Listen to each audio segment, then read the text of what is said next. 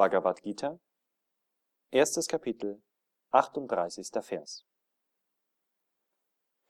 Wenn diese auch weder das Böse daran sehen, Familien zu zerstören, noch eine Sünde in der Feindseligkeit gegenüber Freunden, da ihr Verstand von Gier überwältigt ist